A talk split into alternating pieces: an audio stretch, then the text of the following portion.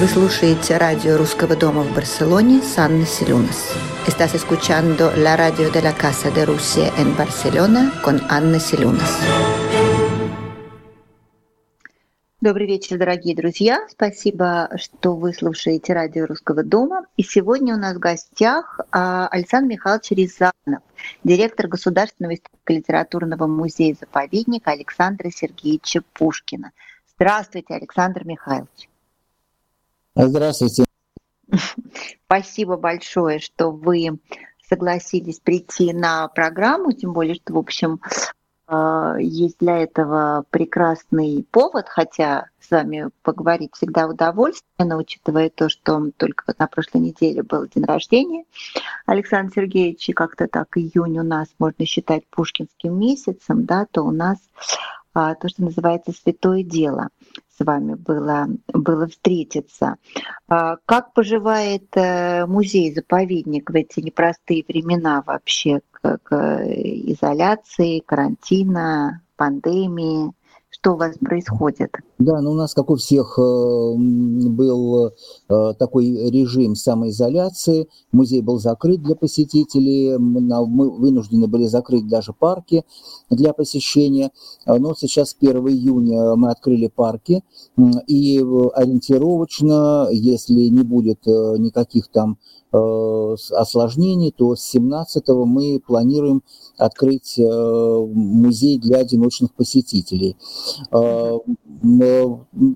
Конечно же, у нас сам режим вот пандемии, он э, нанес и ущерб, это понятный финансовый, материальный ущерб, и мы потеряли наших посетителей э, на какое-то время, посетители потеряли музеи тоже на какое-то время, но тем не менее все-таки э, вот этот режим есть и плюсы. Плюсы какие? Ну, прежде всего, в какой-то степени мы научились анализировать, мы все свои старые долги подчистили, имеется в виду документации, там что-то как-то э, находясь на удаленном, на удаленной работе. А, и также продолжали э, вопросы, продолжали комплектовать музей. А так, например, во время э, вот вынужденной самоизоляции мы смогли пополнить фонды библиотеки нашей научной, порядка двух тысяч томов нам подарили местные да, местные жители, это собрание сочинений, русская классика и современные книги, книги по искусству и, конечно же, книги а, о Пушкине, пушкинистика. Пополнились фонды нашего музея. А, мы приобрели некоторые экспонаты. А, это вот, например, может быть, это небольшие такие вот вещи, но это вот э, экран для камина XIX века. Мы смогли приобрести э, шеститомник сочинений из библиотеки князя Мануила Голицына. Это книги XVIII века. Э, что нам тоже очень повезло, и несколько фарфоровых таких статуэток, э, в том числе и игра в карты. Игра в карты для нас это очень важно, это такая важная тема, потому что один из залов у нас посвящен Наталье Петровне Голицыной, княгине Наталье Петровне, которая послужила прообразом старой графини. Пиковой дамы, да. Пиковой дамы, да. И вот такая фарфоровая статуэтка, она, конечно, очень хорошо ляжет в саму экспозицию. Ну, поэтому здесь вот эти плюсы. Плюсы, конечно, были еще для самого парка, потому что в парке мы смогли провести работы по благоустройству парка, э, были небольшие ремонтные работы, полы полачили э, в залах дворца, покрасили в Захаровском доме, э, у нас тоже пол надо было обновить, и посадили цветы, очень много цветов, и что меня немножко порадовало, обычно, когда у нас распускаются первоцветы в парках, ну, как не предупреждаешь наших посетителей, приходят с маленькими детьми, детей выпускают в парк, они начинают рвать букетики. Конечно, это очень мило, и детей, ну как их отругаешь, это родителей надо ругать.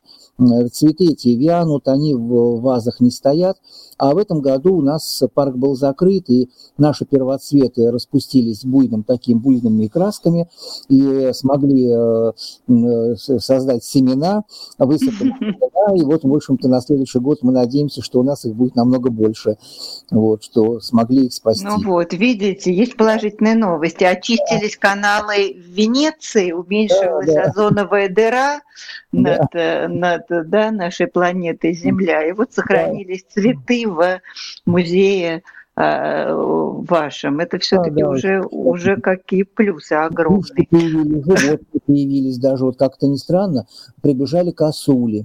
Э, никогда Ой, какая прелесть в Захаровском парке. Откуда они появились, никто не знает, но, в общем-то, видели косули. Э, и вот у нас были леса, появилась, но, правда, леса убежала у нас, она была чипирована, так что мы очень испугались вначале, знаете, бешенство там всякое, может быть, ну, все нормально оказывается, но потом вот она у нас какое-то время здесь обитала. Вот. Ну, конечно, тьма кошек у нас. Кошки. Забавно. Да. Нет, ну кошки это вообще святое. Да. Кошки это, мне да, кажется, ни одна усадьба не может обойтись без да. кошек, там собак каких-то. Да, у нас знаю, их огромное да, количество. Же... Кормим их чуть ли не бетонами, носим корм. Так что они у нас такие все ласковые, симпатичные. Ну, конечно. Послушайте, Э, нет, нет, э, извините, вы что-то что-то. Нет, нет, я ничего не хотел сказать, я закончила вот так, мы жили в пандемии. Да, да, да. А вообще у этого дома самого, у усадьбы, а, ну, я имею в виду, если мы вернемся а, не совсем к началу, потому что если мы начнем совсем уж да, говорить об уйдем корнями в историю, то я думаю, что мы не, не доберемся даже до э, ни до Александра Сергеевича, ни даже до Марии Алексеевны Каннибал, которая этот дом купила. А вот если начать с того, э, с того момента, когда Э, бабушка э, Пушкина Мария Алексеевна, да, эту усадьбу купила, как э, я понимаю, да, одной из таких основных причин это было в том числе, чтобы вот маленький Саша проводил там летнее время да, летний период, потому да. что мальчик был толстенький,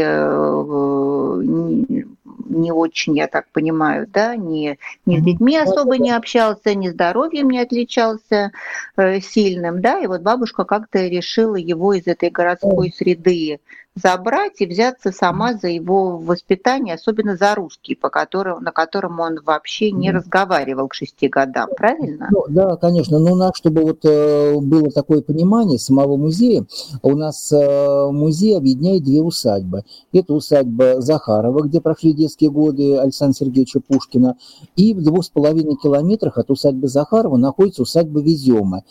Это усадьба, э, которая принадлежала князьям Голицыным, которые получили титул светлейших, э, светлости.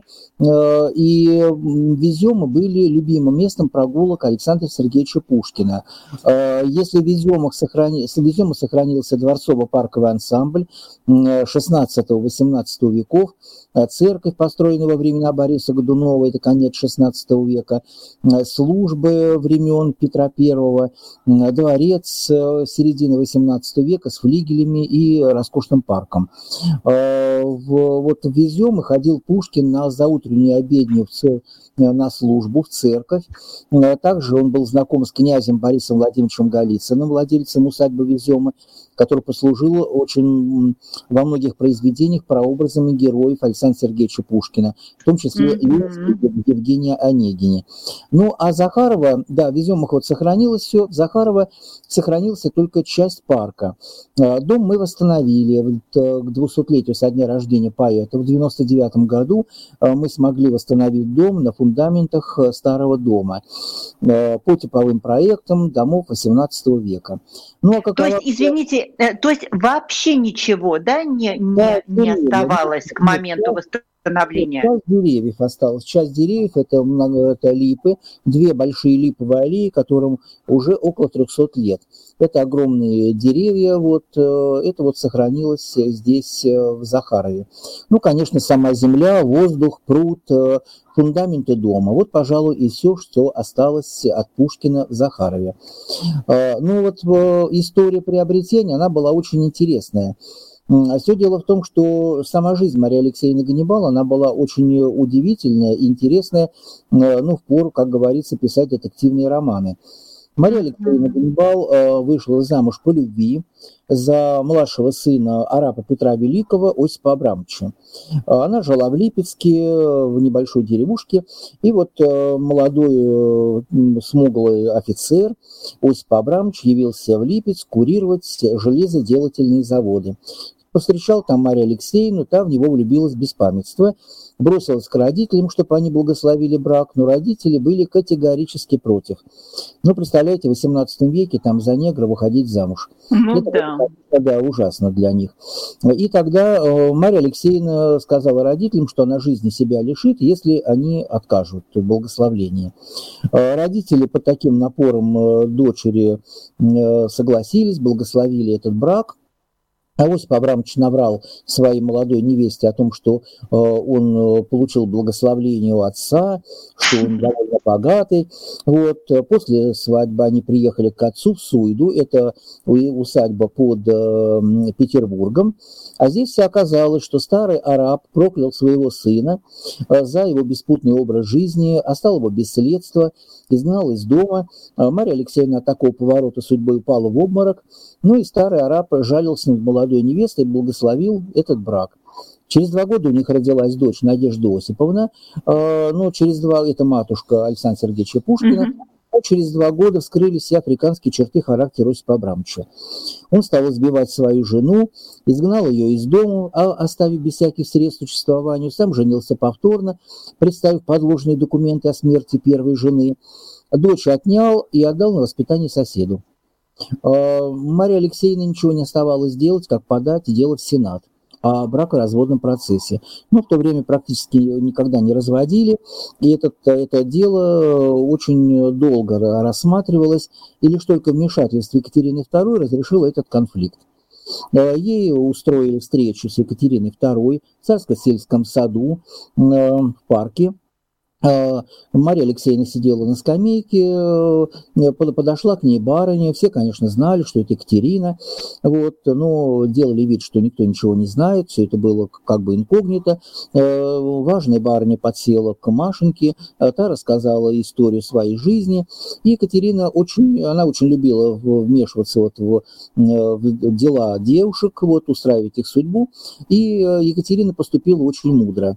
Она их не раз развела, э, брак их э, был сохранен, э, имения были разделены, Кобрина под, Петербург, под Петербургом досталась Мария Алексеевна Ганнибал, а Михайловская Осипу.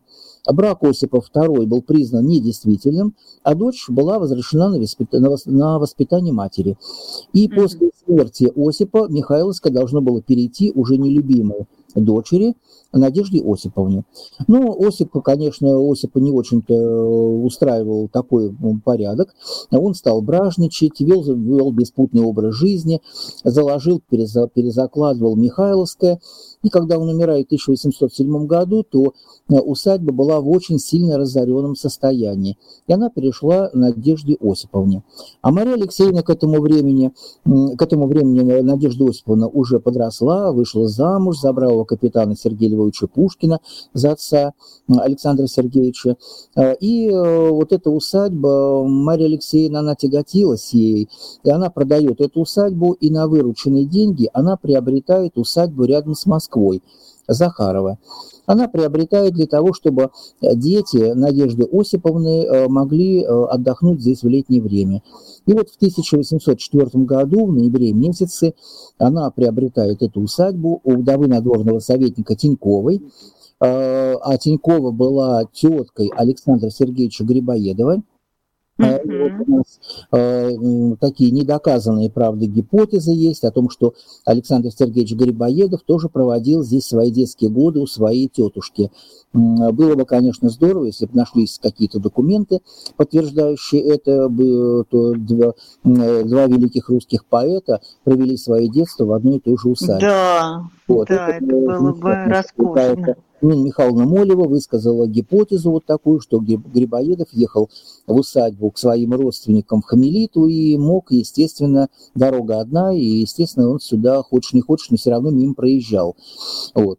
Э, и Мария Алексеевна Ганнибал э, приглашает сюда своих, э, свою дочь, ее мужа Сергея Львовича, приезжает вместе с Сергеем Львовичем Василий Львович Пушкин, дядя поэта, и здесь вот прошли детские годы Александра Сергеевича Пушкина, где впервые он увидел красоту русской природы, народные песни, крестьянские хороводы, познал материнскую ласку от двух необыкновенных женщин – от бабушки Марии Алексеевны Ганнибал и няни Арины Родионовны. Но мы не можем говорить о том, что он ласку материнскую познавал от своей матушки Надежды Осиповны а, в том плане, что в нашем понимании, а, ну, на самом деле, а, конечно же, надо просто знать систему воспитания дворянских семьях, она была совершенно другой, нежели чем наша система воспитания, вот российская, мы переняли систему воспитания в 40-х годах 19 века, европейскую, а поэтому немножечко она отличалась. Вот. И здесь э, прошли вот детские годы Александра Сергеевича Пушкина э, до поступления в лицей. В 1807 году умирает Осипа Абрамовича, Михайловская, в разоренном состоянии переходит на Надежде Осиповне. Марии Алексеевне было очень трудно содержать две усадьбы, тем более, что Михайловское было э, в очень сильно разоренном состоянии. Э, и Мария Алексеевна подает прошение в Сенат о продаже Михайловского и оставлении за собой Захарова. Э, ну, по указу Петра I родовые имения не продавались, они могли быть заложены, перезаложены, и поэтому Сенат ей отказывает. И ей ничего не остается делать, как продать Захарова и на вырученные деньги оплатить все долги Осипа Абрамовича и восстановить усадьбу Михайловская. Ну, к этому времени Александр Сергеевич уже поступает в лицей, но э, после уже окончания лицея, перед, своим, перед своей женитьбой, Александр Сергеевич Пушкин вспоминает усадьбу Захарова. Он еще раз посещает эти места э, перед своей женитьбой в 1830 году. Э, в письме к дочери Ольге. Ольге, да, она да, писала, вообрази, да, он совершил сентиментальное путешествие. путешествие Захарова, отправился mm-hmm. туда один, хотел посмотреть те места, где прошло несколько лет его детства. Конечно, для матери это было сентиментальное путешествие, для Пушкина это был очень сложный период его жизни. В этом году издается, он получает цензурное разрешение на издание своего Бориса Годунова, и собирается написать еще две трагедии Дмитрий Самозванец и Василий Шуйский. В этом же году он совершает помолвку с Натальей Николаевной Гончаровой, и он, возможно, хочет проститься со своим детством, а может быть, едет и не совсем в Захарова, а в Изюм для того, чтобы еще раз посмотреть те места, которые связаны с эпохой Бориса Годунова. Угу. Или иначе он приезжает с Захарова, приезжает туда не к кому-либо, а к старшей дочери Арины Родионовны. Арина Родионовна, да. Марии, да, Марии Федоровны. Эм, пока Мария готовила на стол, э, ставила самовар, Пушкин гулял по саду, вернулся с очень грустным чувством. Все, наша Мария поломали, все опустелось, все заросло, сказал он ей. Обещал еще раз вернуться сюда, но так и не держал свое обещание. Ну а свою поездку он написал сам в истории села Горюхина э, в Болдинскую осень в этом же 1830 году. Э, там, если мы откроем томик э, повести Белкина, то прочитаем очень задушевные строки. Там есть такие вот строки. «Нетерпение вновь увидеть места, где я провел свои лучшие детские годы, так сильно мной овладел, что я поминутно погонял своего ямщика. Я был тронут до глубины сердца, увидя знакомые и незнакомые лица, со всеми ими дружески целуясь. Мои потешные мальчишки были уже мужиками, а сидевшие на полу для посылок девчонки с замужними бабами. Мужчины плакали, женщина говорила без церемонии. «Как ты постарела?» И мне отвечали с чувством. «Как вы-то, батюшка, подурнели?» Но такая теплая встреча вот могла произойти только в Захарово, ни в каких-либо других пушкинских местах. И мы, наверное, вот э, вспоминаем своих родителей, э, и своих бабушек, дедушек, которые уже на закате своей жизни всегда хотят посетить а, те места, где прошло их детство. А, тот город, ту деревню, тот дом, ту улицу, где они были. Ну и, наверное, Пушкин, наверное, ощущал свою близкую гибель и рвался сюда, в Захарово. Ну и, конечно же, во время своего приезда наверняка он посетил могилу своего младшего брата Николая Сергеевича, который умер в шестилетнем возрасте, возможно, от простуды, был похоронен в ограде Веземского храма. До сих пор могила Николая Сергеевича Пушкина сохранилась до нашего времени. И вот э, э, это была первая утрата в жизни Пушкина. Она настолько его поразила, настолько потрясла, что он завещал под себя похоронить в Захарово березовой роще в детские свои годы. Николенька, желая подразнить старшего братца, за несколько минут показал Пушкину язык. Это была вот первая утрата в жизни Александра Сергеевича Пушкина. Но такие вот воспоминания сохранились. Ну вот э, Пушкин в своих э, неоконченных автобиографических записках, которые он потом, правда, сжег, ну там какие-то черновики остались, вот там он упоминает об этом. Так что вот э, эти места пушкинские, детские, и если у Марии Алексеевны в Москве не было квартиры, они то и дело меняли квартиры, там по полгода жили, иногда и даже несколько месяцев не проживали на одном месте, а, то есть своего дома не было. А вот Захарова это выходит, чтобы первый дом в жизни Пушкина – он принадлежал бабушке, а все, что принадлежит бабушке, конечно, принадлежит внуку прежде всего. А здесь он себя почувствовал маленьким Борчуком, поэтому он развернулся, и здесь Захарова как бы вдохнула в него новую жизнь. Здесь он начал писать свои первые стихи, э, начал, он научился плавать, э, в пруду Захаровском сей Гелиоспонд переплывал, как он говорил.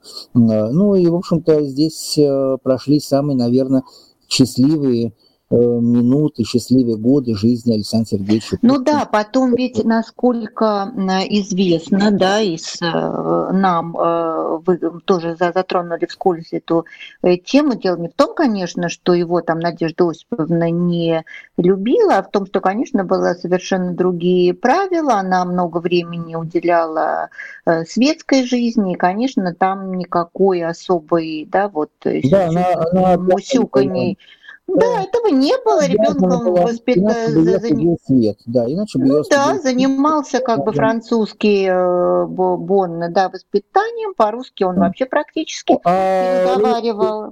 Да, русским его научила, по-русски говорит. Конечно, и то, что Мария Алексеевна, она его забрала, и то, что, ну, во-первых, после города, это просто какое ощущение ощущение свободы, да, когда ты оказываешься в этих прекрасных э, местах, в, в этом дивной красоты доме, когда убирают этих э, э, ну, я думаю, там строгие, не строгие, но все-таки, да, там боны гувернантки, которые были, да, она да, сказала, конечно, Мария Алексеевна, что до свидания, здесь мы будем только по-русски. И, конечно, и получился Получилось, что он остался с бабушкой, которая его обожала, с этим дядькой чудесным Никитой Козловым и с Ариной Родионовной. Да? То есть это, конечно, э, вообще это другая история. Это такой вот просто, когда, когда говорят прикоснуться к корням, вот это, по-моему, это и есть, да, вот такое соприкосновение с настоящей русской культурой.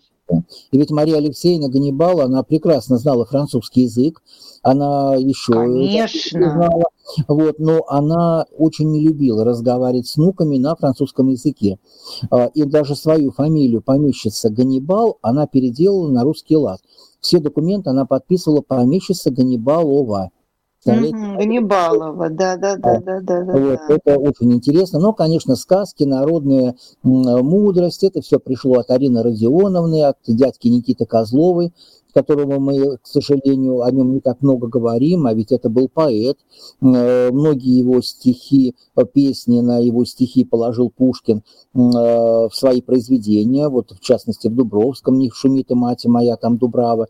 Это тоже mm-hmm. вот, стихи Никиты Козлова. Вот, поэтому тот человек, который сопровождал Пушкина всю его жизнь, он был такой... Сопровождал всю его жизнь, и он его нес смертельно раненого да, да, из кареты ты на мойку. Пушкина. Это удивительный был человек. Мало того, что даже когда Наталья Николаевна Гончарова э, Пушкина заказала памятник на могиле Александра Сергеевича Пушкина, то тот, кто отвозил этот памятник, который был сделан в Петербурге, был заказан из мрамора, то, конечно же, отвозил сам Никита Козлов опять. Mm-hmm. Вот, ему было поручено установить вот этот памятник на могиле Александра Сергеевича. Это удивительные вообще люди. И сама Арина Родионовна, э, хотя она не была няней Александра Сергеевича Пушкина, у нее была своя няня Ульяна, э, но вот он привязался вот к Арине Родионовне. Ну, э, все думают, что Арина Родионовна была такая бедная, такая несчастная. На самом деле положение няни, особенно старшей няни, она была старшей няней в семье угу. Пушкина, было очень привилегированным. Почетное очень, конечно. Почетным. Она сидела за одним столом с господами. Вот, е, у нее были своя прислуга, у няни, поэтому к ней относились очень хорошо. И когда ей Арина, Мария Алексеевна Ганнибал предложила э, вольную, она говорит, на что мне, матушка, вольная? Мне при тебе хорошо живется. Так что конечно, конечно. Какая вольная. Вот они вот ну, Мария Алексеевна, она очень довольно хорошо относилась к своим крепостным крестьянам, не было здесь такого, знаете, дикого барства, поэтому, ну, тем не менее, все-таки был один такой случай, когда от Марии Алексеевны Ганнибал сбежал крепостной фрол, э, повар, э, и сбежал в Польшу. Mm-hmm. Сбежал Польшу, объявил себя свободным человеком, женился там на Марте Колесницкой, э, благополучно прожил жизнь, он умер в Польше, ну а Марта решила вот на свою голову найти приключения она решила поехать в те места, которые связаны с детством и жизнью ее мужа. Приехала в Захарово, вот, а здесь э, немножко другие законы. В Польше не было крепостного права, было отменено, а в России было крепостное право. И если по законам российским того времени а если женщина выходит замуж за крепостного, то она становится крепостной. И вот э, к этому времени Захарова уже владела э, Каретине Ивановна Козлова, это своячница Мария Алексеевна Ганнибал, и она в, в этой Марте Колесницкой увидела свою крепостную, вот, заявила на нее свои права. И вот Марта почти 10 лет судилась с Харитиной Ивановной Козловой, доказывая свою вот э, свободу. И представляете, это, наверное, единственный случай в нашей стране, когда фактически крепостная смогла отстоять свою свободу. Ну, Марта была не из робкого десятка, видимо, и вот у нее... Ну, да, ничего там, себе история. Да, вот такая Ничего вот себе история. история. А Мария Алексеевна, когда продавала крепостных, она, естественно, продала душу сбежавшего крепостного. Может быть, когда-то и найдется. Вот Хайтине Ивановне. Поэтому там вот Такая вот история. Да, ну да, та решила не упускать своего. Конечно, да, вот такая забавная история. И потомки Харитини Ивана Козлова, они владели Захарова а, вплоть э, до начала 20 века. Но потом усадьба была разделена между четырьмя помещиками. И вот э, последним э, владельцем перед революцией самой центральной части усадьбы стал Павел Иванович Голубков.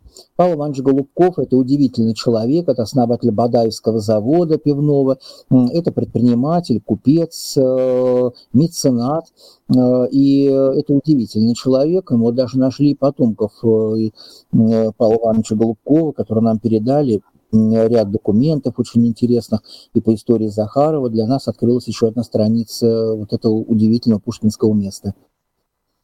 Да, послушайте, а еще же очень интересная история а, с Голицынским поместьем а, связана, это... да, там же э, это же тоже, в общем, э, повлияло, э, по моим скромным по познаниям, на формирование Пушкина, потому что это знаменитая на всю Россию Голицынская библиотека, куда он имел свободный доступ, да, и говорят, что он там тоже перечитал по-русски это было мало в то время вообще это, литературы? В это время э, усадьба Везема владел князь Борис Владимирович Голицын.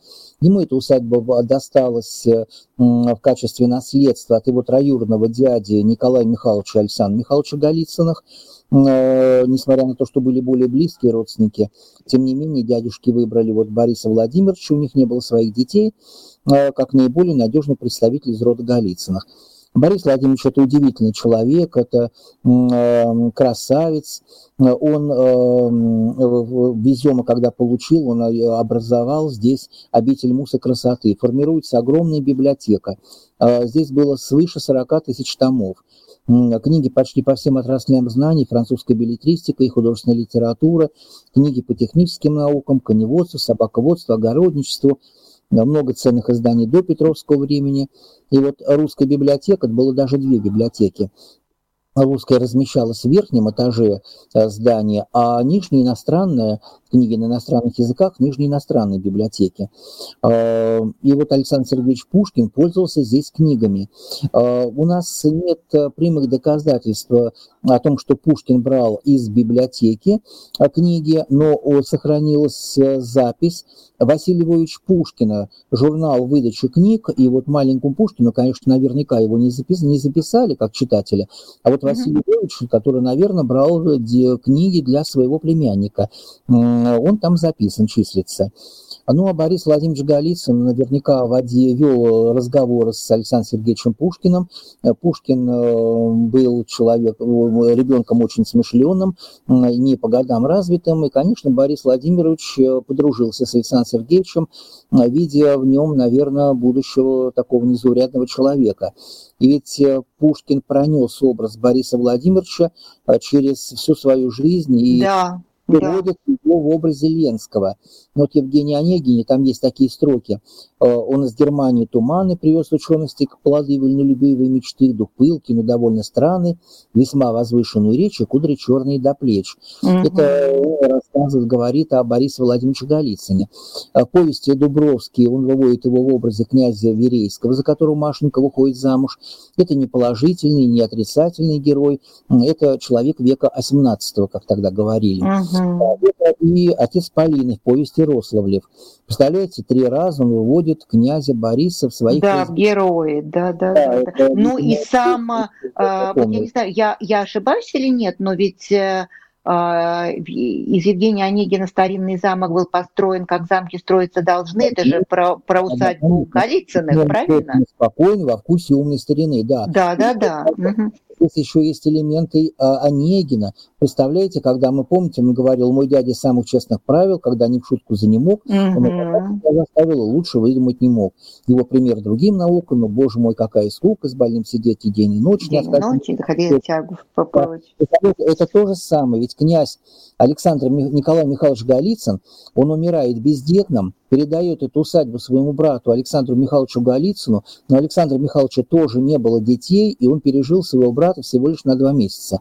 И вот Александр Михайлович умирает и передает эту усадьбу князю Борису Владимировичу. Вот Борис Владимирович едет вступать в права этой усадьбы, приезжает, а князь уже в это время скончался. И вот представляете, вот это то же самое, тоже вот один из сюжетов Евгения Онегина. Сама э, усадьба, она действительно удивительно интересная. Сам Борис Владимирович Голицын, ведь он же герой войны 812 года. Он сражается под Бородино в чине генерал-лейтенанта. Под ним было убито две лошади, сам он был контужен, смертельно ранен. Не мог больше принимать сражения при Бородино, был отправлен из лечения во Владимир, стремился возвратиться в русскую армию и, не долечившись, догоняет ее в городе Вильно в январе 13 года. Там же догнала его и смерть. Вот перед смертью князь завещал похоронить себя стоя. Была такая красивая легенда, э, пока враг топчет русскую землю, он не мог лежать. Э, конечно, по православным канонам стоя никогда не хоронили, но эта ну, легенда да, говорит да. о великом любви к своему отечеству. А другой брат, которому переходит эта усадьба, князь Дмитрий Владимирович Голицын, тоже герой пушкинского, э, пушкинской жизни. Он помогал Пушкину в, самую, Пушкину в самые тяжелые минуты его жизни, вызволил его с холерного карантина в Платаве.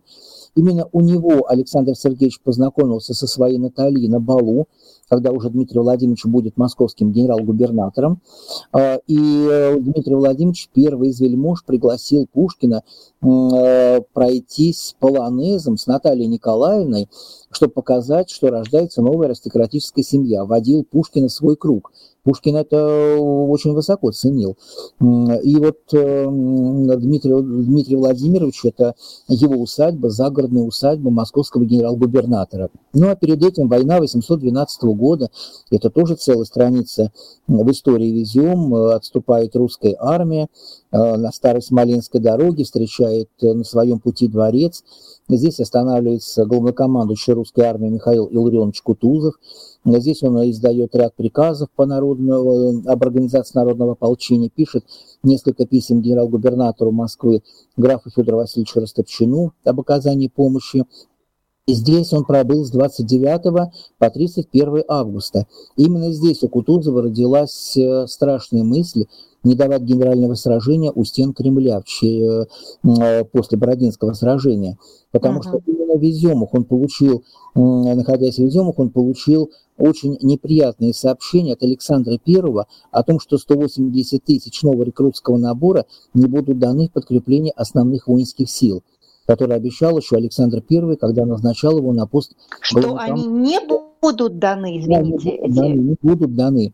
Не обученных, не обстрелянных солдат Александр I не хотел э, жертвовать. Ну да, отдавать, конечно. Да, конечно. И вот э, именно здесь у Кутузову, когда представили сведения о состоянии армии, то он понял, что с этими силами Наполеона было невозможно победить.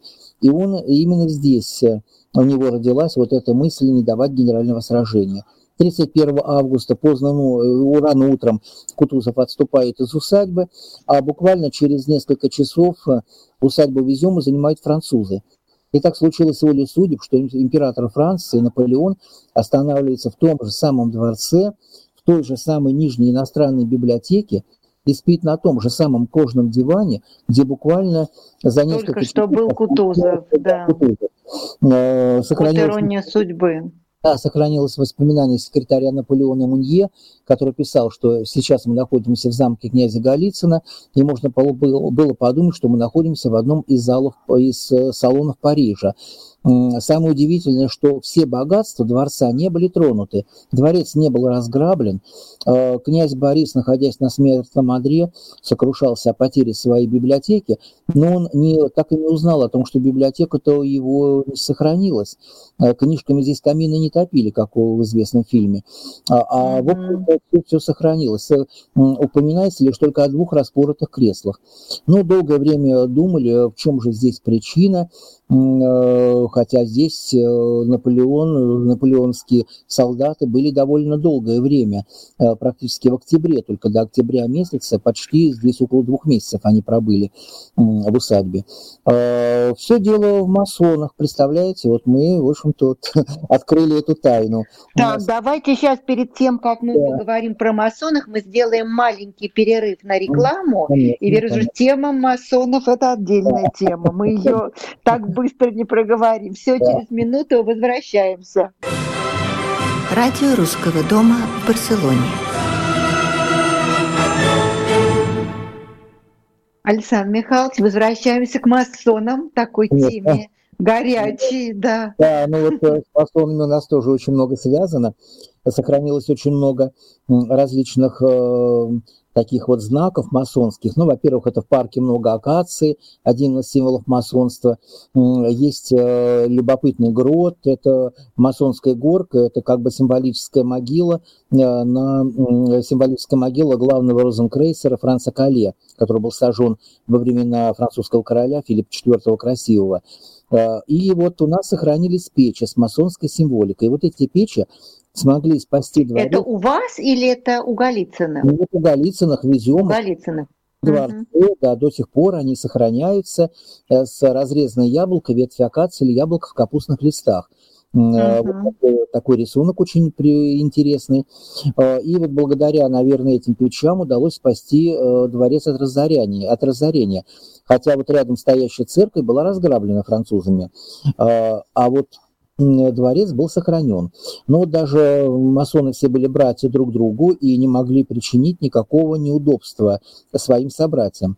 Ну а так как вельможи XVIII века практически все были членами масонской ложи, и даже во время Бородинского сражения, например, русский офицер ранил французского офицера, подбегал к нему, подбежал к нему, хотел его добить, э, француз ему показывал тайные знаки на пальцах, и тогда русский офицер помогал приподняться французу и отвести его на, к перевязочному пункту.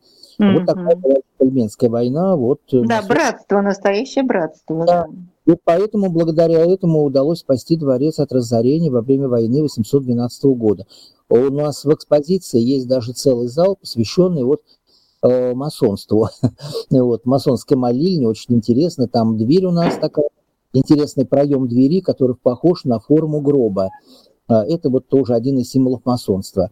А, так что приезжайте к нам, будете в Москве, приезжайте, мы находимся рядом с Москвой, это буквально в 28 километрах от Москвы, и познакомитесь с этими двумя блестящими усадьбами. усадьбами. Ой, обязательно, обязательно, вообще хочется безумно, дай бог, чтобы это можно было все реализовать в каком-то обозримом будущем, потому что, а скажите, пожалуйста, вообще вот как, э, ведь эта тема э, усадебная, это отдельная тема, мы вот тоже в нашем фонде в Русском доме мы начали цикл а, лекции, посвященные русской усадьбе. Может быть, вы знаете Евгению Гершкович, искусствоведа.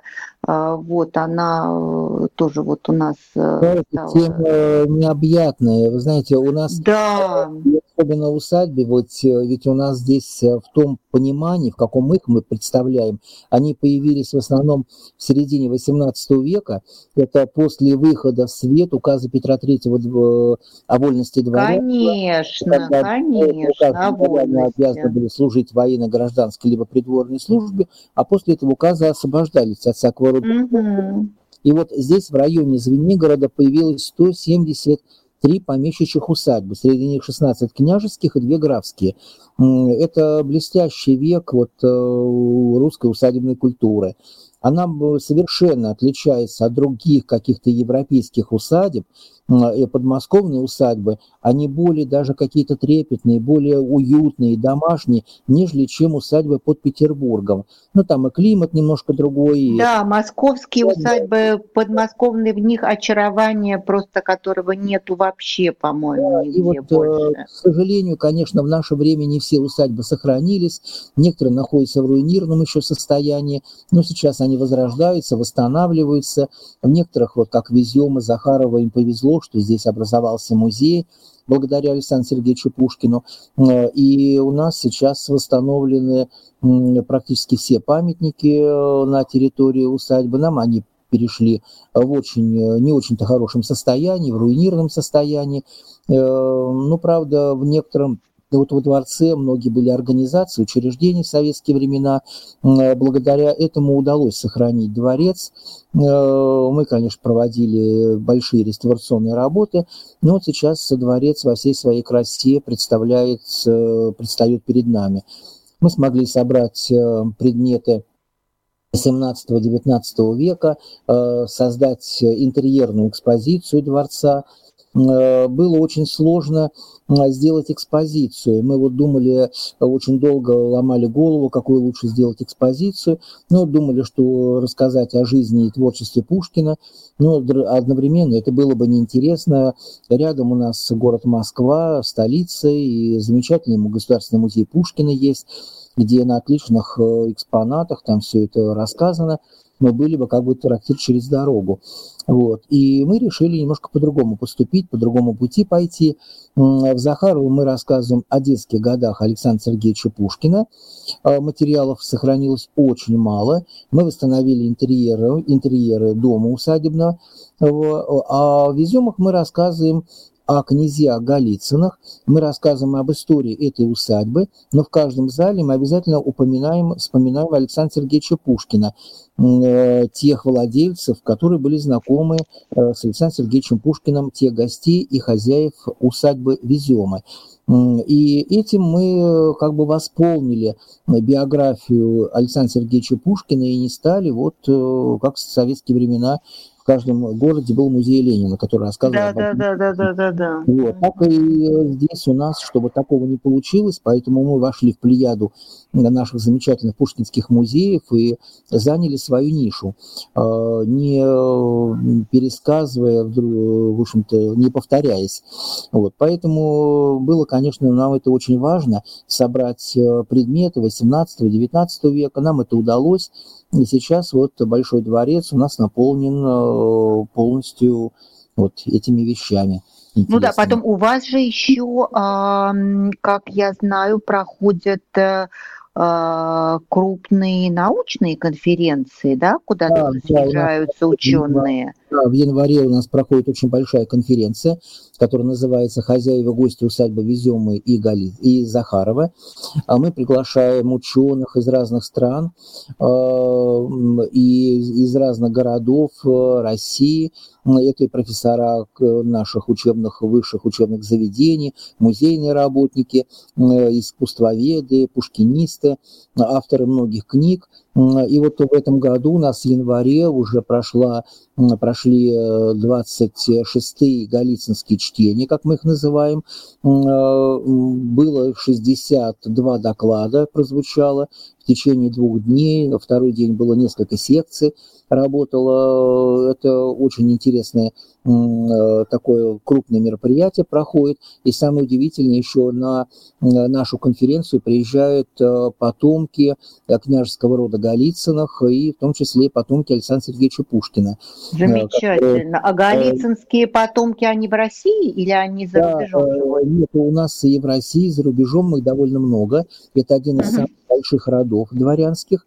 К нам приезжают в основном русские, но к нам приезжали из-за рубежа, из Америки, из Англии, из Франции, вот потомки Голицыных княжеского рода.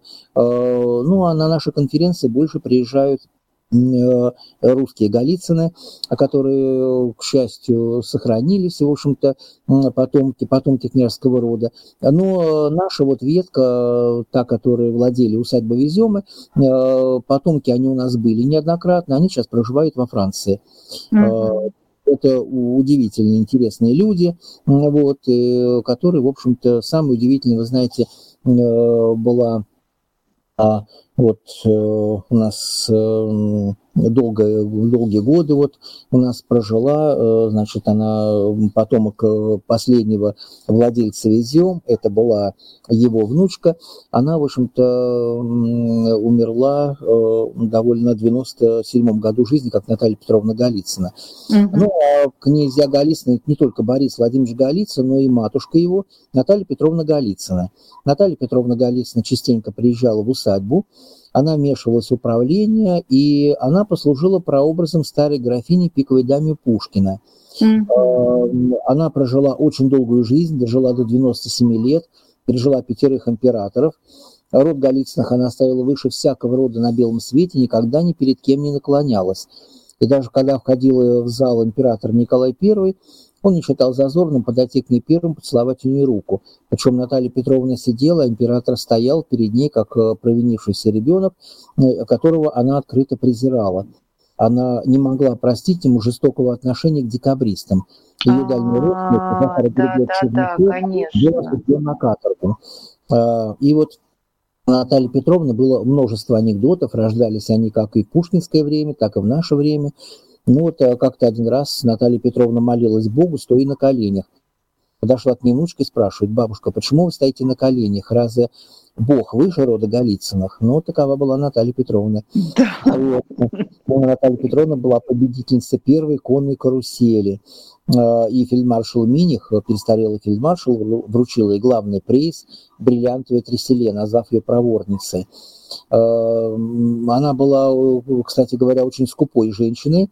И даже когда Дмитрий Владимирович, ее сын, был назначен на пост московского генерал-губернатора, у нее просто не хватило, не хватало денег для того, чтобы прилично быть одетым во время разных балов или что только вмешательство Екатерины II заставило, ой, простите, Николай I заставило раскошелиться Наталью Петровну, и тогда она выделила ему побольше денег на его существование потому что ему не хватало, естественно, тех денег, которые он получал за свои генерал-губернаторства. Так что вот Наталья Петровна была вот такой у нас очень да, строгой. персонаж, да. персонаж да. большой буквы. Да, а, Александр Михайлович, а вот как вы относитесь, э, я не знаю, вы э, вообще в сама тема сохранения э, усадеб, да, тем более таких значимых. Вот, например, с Архангельским, вы знаете, да, да что сейчас конечно, подписан конечно, был указ, что 300 гектаров отданы э, под застройку. Да, ну, вот, это, это, э, это безобразие, это просто безобразие, это ужасно, потому что разрушается, ведь усадьба сохраняется не только дом и не только прилегающий к нему парк, это земли вокруг этой усадьбы, это одна из самых блестящих усадеб, которые у нас есть, и это просто, вы знаете, сердце крови обливается, когда вот такие вот указы, такие законы принимаются. Э, у нас, к сожалению, вот э, то, что касается усадьбы Везем и Захарова, э, маленький участок сохранился, парки, парков, мы практически находимся в городе. Конечно, строятся, нарушаются охранные зоны, много очень проблем, мы боремся. То есть вас это тоже коснулось это по коснулось, полной программе? Конечно, Конечно, это коснулось, вот, потому что у нас совсем недавно были пересмотрены охранные зоны, они были сокращены. Э, мы вот боролись очень за один участок, который так и не смогли, в общем-то, застройщиков победить. Постоянно находимся и в судах, э, где-то нас поддерживают наши власти, где-то не совсем поддерживают. Поэтому, вы знаете, это проблема всего мира.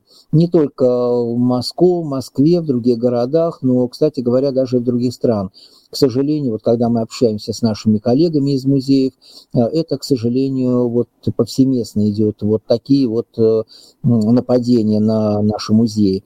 Э, и вот сейчас у нас готовится, видимо, будет готовиться программа к 225-летию со дня рождения Александра Сергеевича Пушкина, готовится указ президента, и вот мы выступили с инициативой, чтобы всем пушкинским музеям придать особый федеральный статус музеев, угу. и чтобы наложить мораторий хотя бы на Пушкинские музеи, чтобы не сокращали охранные зоны. Ой, ну вот, конечно, да, потому конечно. Что это, это просто безобразие, вот что вот э, э, ну, строительство, конечно, нужно, мы понимаем все это, но с другой стороны, потом будем локти кусать, что, что, что мы... Нет, ну что вы, а потом, ну как, ну даже, даже если вот э, обратиться к воспоминаниям того же самого да, Александра Сергеевича, mm. с, только связанные с Захаровым, Связевым. Да, mm. это же, ну, дом, ну, конечно, дом это дом, но все, что вокруг, да, он же описывает эту природу, озеро, пруды, да, это,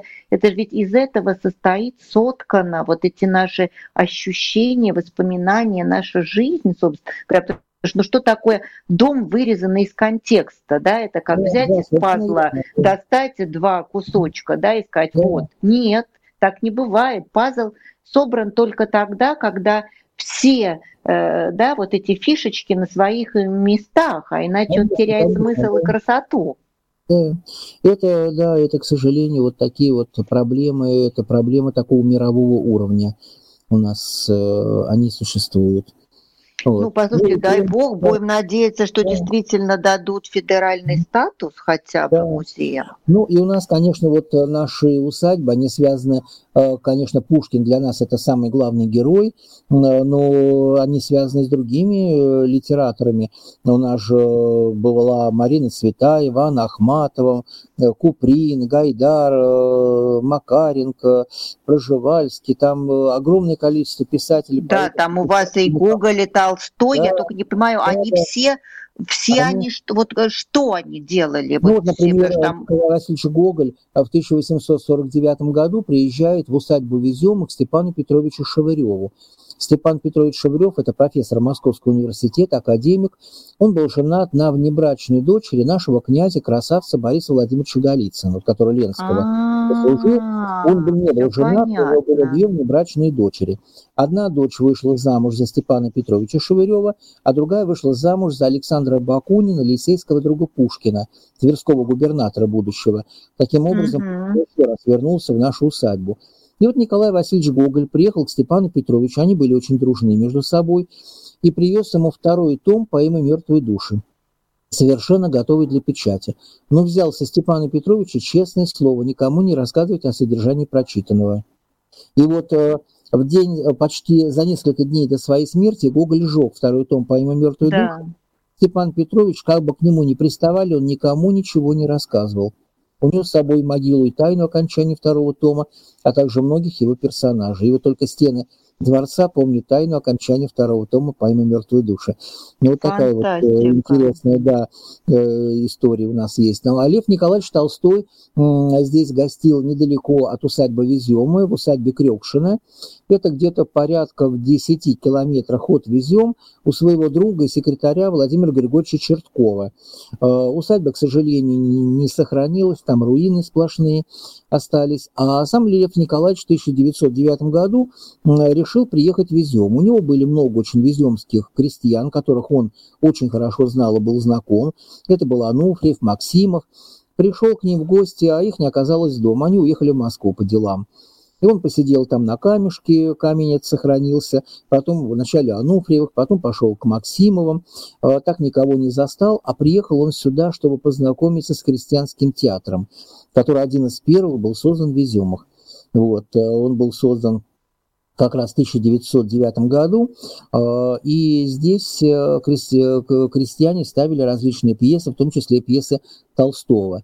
Э, Толстой захотел у себя в Ясной Поляне создать такой театр, но у него не получилось, а вот э, э, Владимир Григорьевич Чертков создал у себя под Ярославлем в своей усадьбе такой же крестьянский театр. Здесь было складочно-потребительское общество художественного плетения, такое довольно прогрессивное, интересное заведение, куда входили практически все крестьяне, и развивался народный художественный промысел, плетение из камыша, из из кальмыша, из э, лозы, э, разные корзины, мебель, э, вплоть до тысячи наименований изделий, даже детские игрушки изготавливали. И вот Лев Николаевич очень заинтересовался этим творчеством и сюда приезжает. Ну вот, э, вот такие вот вещи. Ну а советские писатели здесь были у нас, так как э, в Голицыно рядышком с усадьбой образовался Дом творчества Литфонда, куда и приглашались mm-hmm. Писатели, поэты. Э, свыше 300 писателей, поэтов у нас было, в том числе и Арсений Тарковский у нас был, здесь он жил, купил дом, и здесь жил он, его сын Андрей Тарковский, Марина, его дочь. И вот очень многие вещи нам Марина Арсеньевна передала нашему музею в дар. Так что у нас есть вот личные вещи Арсения Тарковского и Андрея Тарковского. Ну и также Марина Ивановна Цветаева здесь в 40 году перед э, войной. Она со своим сыном Жоржем здесь была, почти полгода она жила в Голицыно. Э, у нас много вещей личных, э, которые принадлежали Анастасии Ивановне Цветаевой, так что это тоже цветаевские места. Очень интересно. Да, послушайте, ну вот говорят же, что бывают благословенные места. Вот, по-моему, по-моему, ваш прекрасный музей, он как раз и все, что вокруг, он как раз и э, может просто с, э, э, с полным с полным правом носить, носить это название благословенных мест. Поэтому дай Бог, чтобы чтобы все у вас было хорошо, дай Бог, чтобы Спасибо, все да. процветало, чтобы вы, по-моему, настолько великолепно справляетесь с этой замечательной задачей, и, и, и дом-музей так хорош, и все, что вокруг. Да, поэтому дай Бог, чтобы скорее закончились. Да. Очень добрая аура у нас. Все, кто приезжает к нам, приходят, они вот, мы говорят, как будто бы мы оказались вот в 18-19 веке, и очень э, неплохо сделана экспозиция, такое впечатление. Замечательно сделаны интерьеры, и экстерьеры, и ландшафтная история, поэтому просто вот э, браво, то, что называется. Да, вот, спасибо вам огромное, а, Александр Михайлович. Я спасибо. очень рассчитываю на продолжение. Нет, да, будем давайте подумаем больше. С нашей усадьбой, связанной с одной и с другой, и очень много музейных предметов, которые история, как они к нам попадали, эти предметы, история этих предметов, она также очень интересна. Это целая поэма, может, здесь... Э, да, я не сомневаюсь. А когда вот закончатся все эти карантинные времена, Приезжайте и вы к нам тоже, расскажете да, вживую, да, устроим какую-то презентацию. Да, а я был в Барселоне несколько лет назад, э, э, вот был в Барселоне, потом в Мадриде, а потом еще раз приехали мы в Испанию, так как Мадрид мы плохо посмотрели с женой, и э, вот ездили в Толедо, вот различные маленькие городки, а, но мне, честно говоря, Барселона, вот только не в обиду будет сказано Мадриду, мне больше понравилось. вот. Ну, значит, значит, есть прекрасный повод, а, чтобы вернуться. У вас блестящий музей модерна, в который я был просто влюблен. Вы да, знаете, я ходил просто открыв рот. Вот. Это и, э, прекрасный город, э, очень хороший, там я очень так себя э, ощущал замечательно там и очень Ну вот, поэтому мы вас ждем в Барселоне. А я надеюсь тоже выбраться обязательно к вам. И спасибо еще раз огромное за то, что вы сегодня у нас были в эфире. Спасибо большое. До новых встреч. Спасибо. До новых встреч. До новых встреч. Спасибо. Радио Русского дома в Барселоне.